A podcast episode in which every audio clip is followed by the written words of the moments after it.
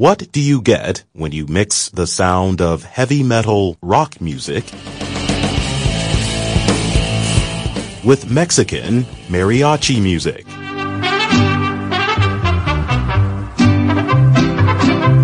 The answer is metalachi.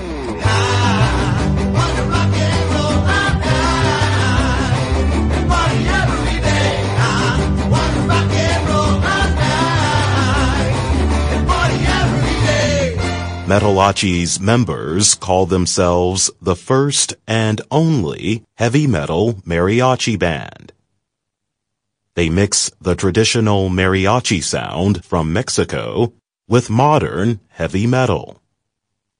The group performs songs like We're Not Gonna Take It by the band Twisted Sister and Rock and Roll All Night by Kiss in their one-of-a-kind style.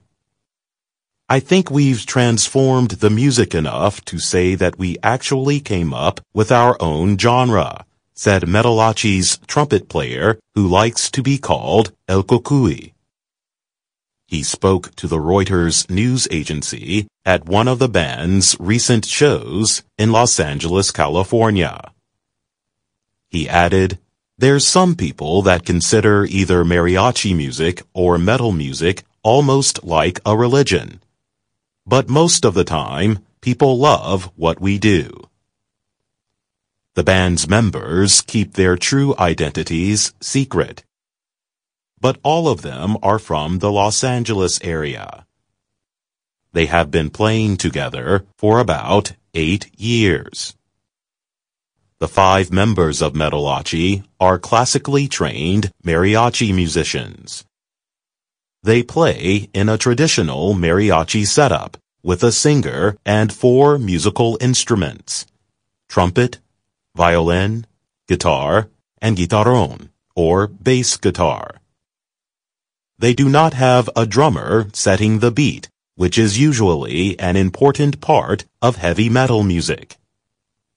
Guitarist Paco Halen says the guitarrón and the guitar provide most of the sounds that a drum set would.